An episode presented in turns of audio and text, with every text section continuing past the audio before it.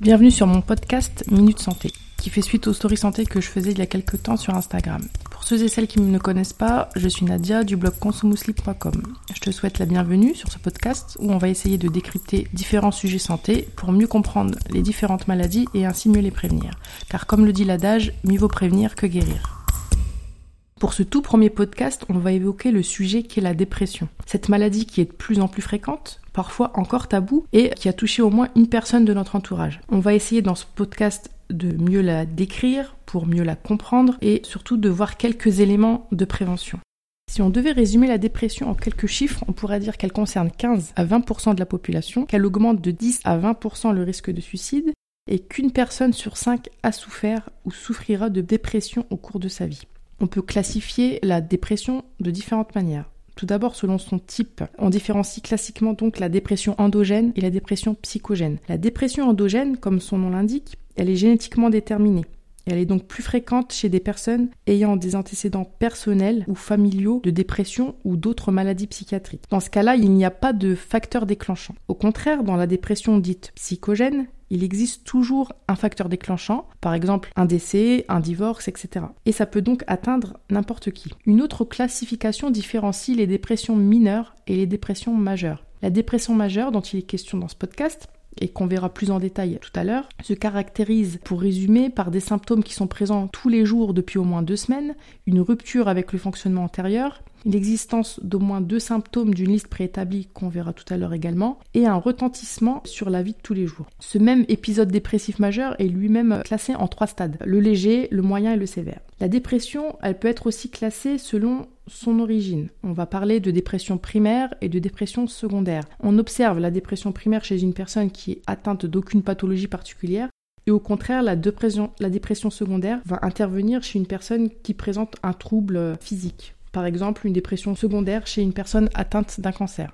Avant de rentrer dans le vif du sujet et de voir comment on diagnostique une dépression, on va voir les facteurs de risque donc, euh, qui augmentent le risque de survenue de dépression. Donc le sexe féminin, un autre chiffre important, c'est que la dépression est deux fois plus importante chez la femme que chez l'homme. Le fait d'avoir des antécédents familiaux de dépression ou d'autres maladies psychiatriques, L'isolement social, euh, des exemples, le fait d'être isolé, de ne pas avoir beaucoup d'amis, la monoparentalité dans certains cas, le fait d'être au chômage, etc. Des événements de vie stressants, comme on a vu tout à l'heure, un licenciement, un divorce, un décès ou autre le fait d'avoir des comorbidités, c'est-à-dire d'avoir euh, des maladies, euh, d'autres maladies associées à la dépression. Par exemple, les patients euh, atteints de maladies physiques qui présentent également un syndrome dépressif. Les, personnes ayant des, maladies chroniques avec des douleurs qui peuvent occasionner donc un syndrome dépressif associé. Dans cette deuxième partie du podcast, on va voir comment on fait le diagnostic de dépression, les grandes lignes du traitement conventionnel et quelques éléments de prévention. Comment on fait le diagnostic? Si on devait résumer la dépression en quelques mots, on pourrait dire état de privation d'énergie. Le syndrome dépressif, il va comprendre trois axes. Le premier, c'est l'humeur dépressive, qui va se caractériser par une souffrance morale, un sentiment de vide, d'ennui, une perte de l'estime de soi, une auto-dévalorisation et des idées d'incurabilité, qui est le fait de se dire qu'on va jamais s'en sortir, qu'on va jamais guérir. Une anédonie, qui est une perte de plaisir, perte des intérêts, une anesthésie affective, une baisse de la libido, et à l'extrême, aboutir à des états d'incurie qui consistent au fait de ne pas se laver, de ne pas s'habiller, de ne pas entretenir son foyer, etc. Le sentiment de culpabilité est très fréquent également, et les idées suicidaires et les idées de mort. Donc les idées suicidaires, c'est le fait euh, de vouloir mettre fin à ses jours, avec un scénario précis ou pas, ou des idées de mort, le fait de tout simplement souhaiter la mort ou au contraire de la craindre. Le deuxième grand axe, c'est le ralentissement psychomoteur. On voit des gens avec des visages peu expressifs, peu mobiles, avec à l'extrême ce qu'on appelle l'amimie, donc le fait d'avoir un visage totalement figé, un discours euh, ralenti, monotone, avec à l'extrême un mutisme, une lenteur des déplacements, rareté des mouvements. Euh, les personnes restent cloîtrées dans leur chambre, dans leur lit, elles sont complètement figées. De l'autre côté, on observe aussi un, ralentissement psychique avec des difficultés de concentration, des ruminations dépressives. Donc le fait de ruminer, c'est le fait de ressasser toujours les mêmes choses, et une indécision. Tout cela, ça va avoir pour conséquence une baisse des performances et toutes ces conséquences, que ce soit sur la vie professionnelle ou étudiante euh, pour les étudiants. Le troisième grand axe, ce sont les troubles psychosomatiques. Donc déjà, au niveau du sommeil, les troubles du sommeil à type d'insomnie, qu'ils soient à type de difficulté d'endormissement ou de réveil précoce, ou les deux, ou d'hypersomnie, donc le fait d'allonger le temps de son sommeil. Au niveau alimentaire, le fait d'avoir une perte d'appétit ou au contraire une hyperphagie, qui est le fait de manger de façon compulsive, euh, sans faim, généralement plutôt d'être attiré vers des aliments sucrés à index glycémique élevé, euh, mais sans pratique compensatoire, c'est-à-dire sans vomissement, etc., qu'on peut retrouver dans d'autres troubles du comportement alimentaire.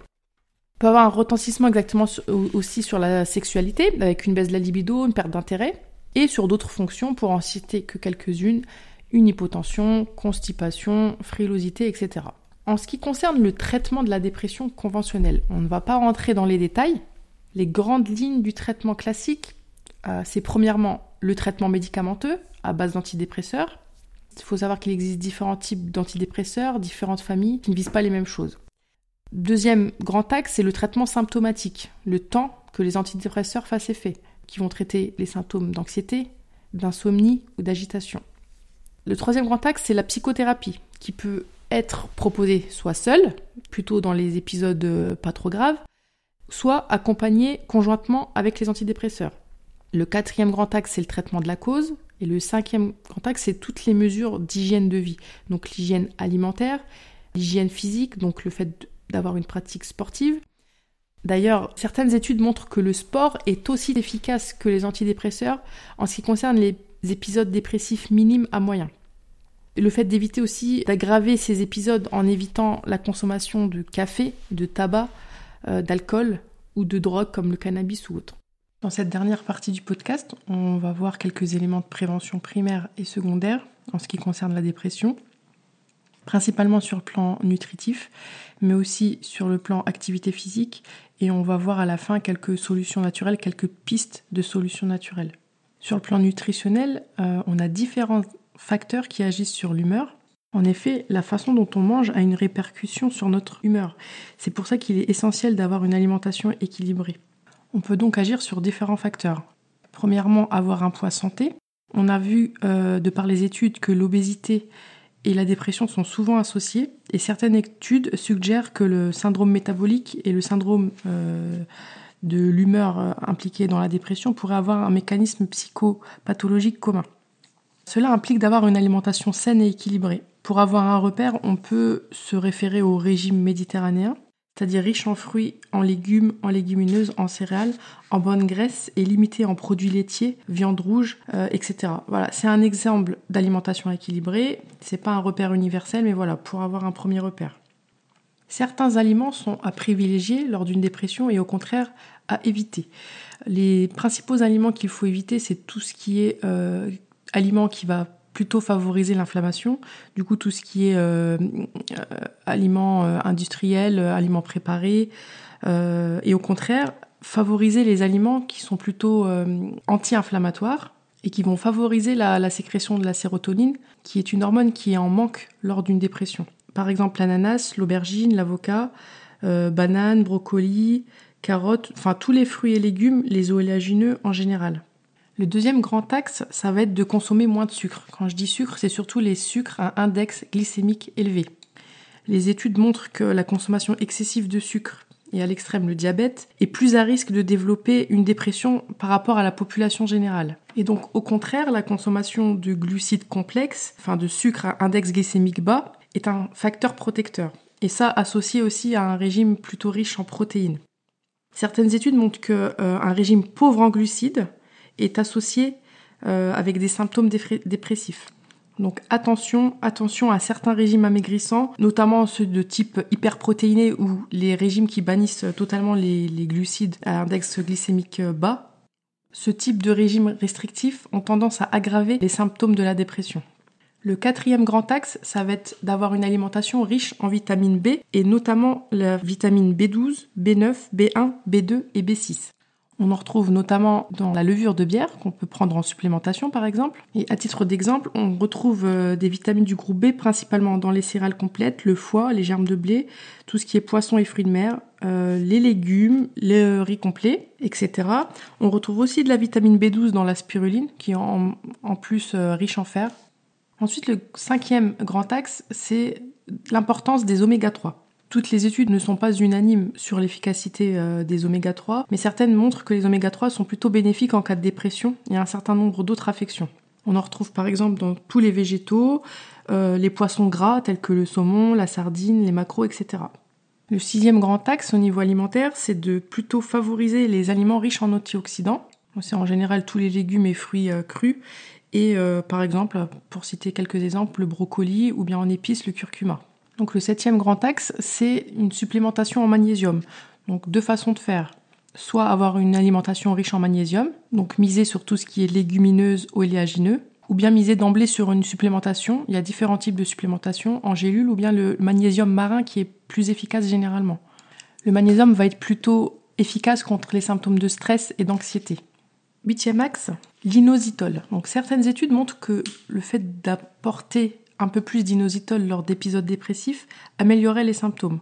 On en retrouve notamment dans tout ce qui est légumes, céréales complètes, et ça joue plutôt sur les symptômes d'anxiété. Neuvième grand axe, c'est d'avoir une alimentation riche en lithium. C'est sur le même principe, le fait d'augmenter un peu l'apport euh, de lithium va favoriser et permettre de réguler l'humeur. On en trouve par exemple dans les céréales, euh, laitue, pommes de terre, légumes verts, viande, œufs, poissons, etc. Donc voilà quelques clés sur le plan alimentaire. On va voir maintenant euh, tout ce qui est activité physique.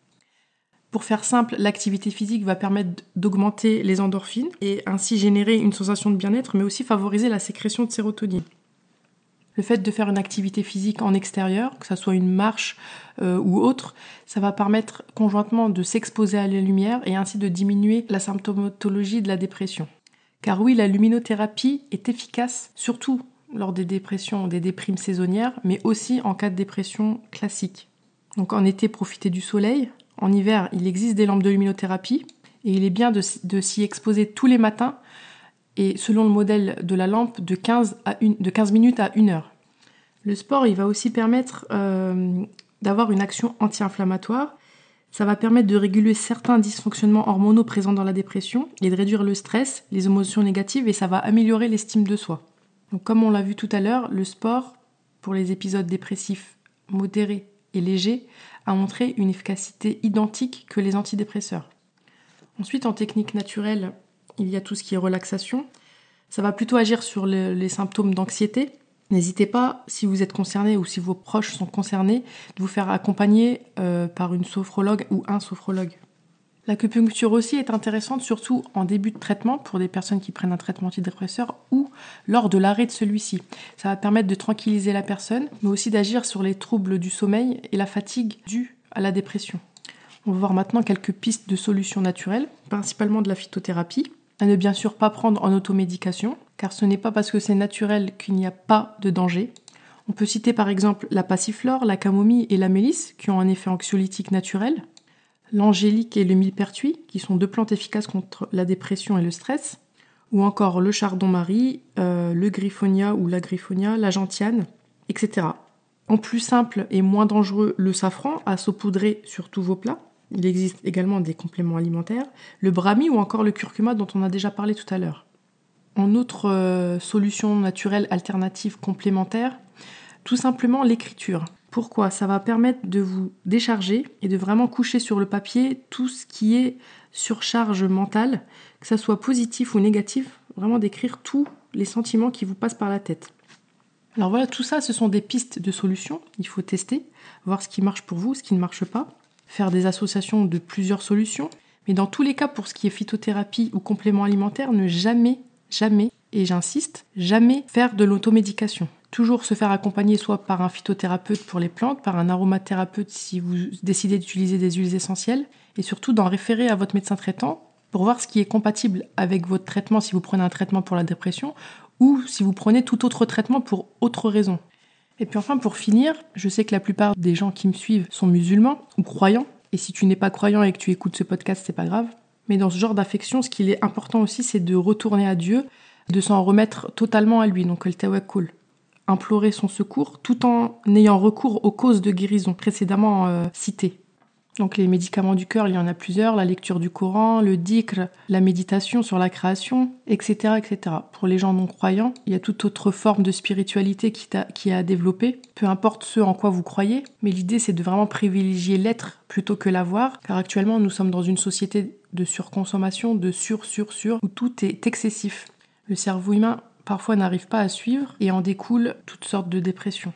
Donc voilà pour ce premier podcast sur le sujet de la dépression. J'espère qu'il vous aura été utile, que ce soit pour toi ou pour quelqu'un de ton entourage. Et tu auras compris que dans un premier temps, ce qui est essentiel, c'est de diagnostiquer la dépression et qu'une fois celle-ci décelée, différentes options s'offrent à toi. donc si on devait récapituler, tout se joue au niveau de l'alimentation en ayant un poids santé, en diminuant les sucres à index glycémique bas, en favorisant la consommation de glucides complexes et de protéines, en consommant des aliments riches en vitamine B, en oméga 3, en magnésium, en inositol, en ayant une activité physique en plein air régulière et en ayant recours à des techniques complémentaires comme la relaxation ou encore l'acupuncture, et bien entendu, le plus important pour les personnes croyantes, le tawakkul. Je vous remercie d'avoir écouté ce premier podcast. S'il vous a plu, n'hésitez pas à le soutenir en partageant, en likant, en notant et à en parler autour de vous. Je vous dis au revoir et je vous retrouve pour le prochain podcast qui aura pour thème la détox digitale, tout un programme.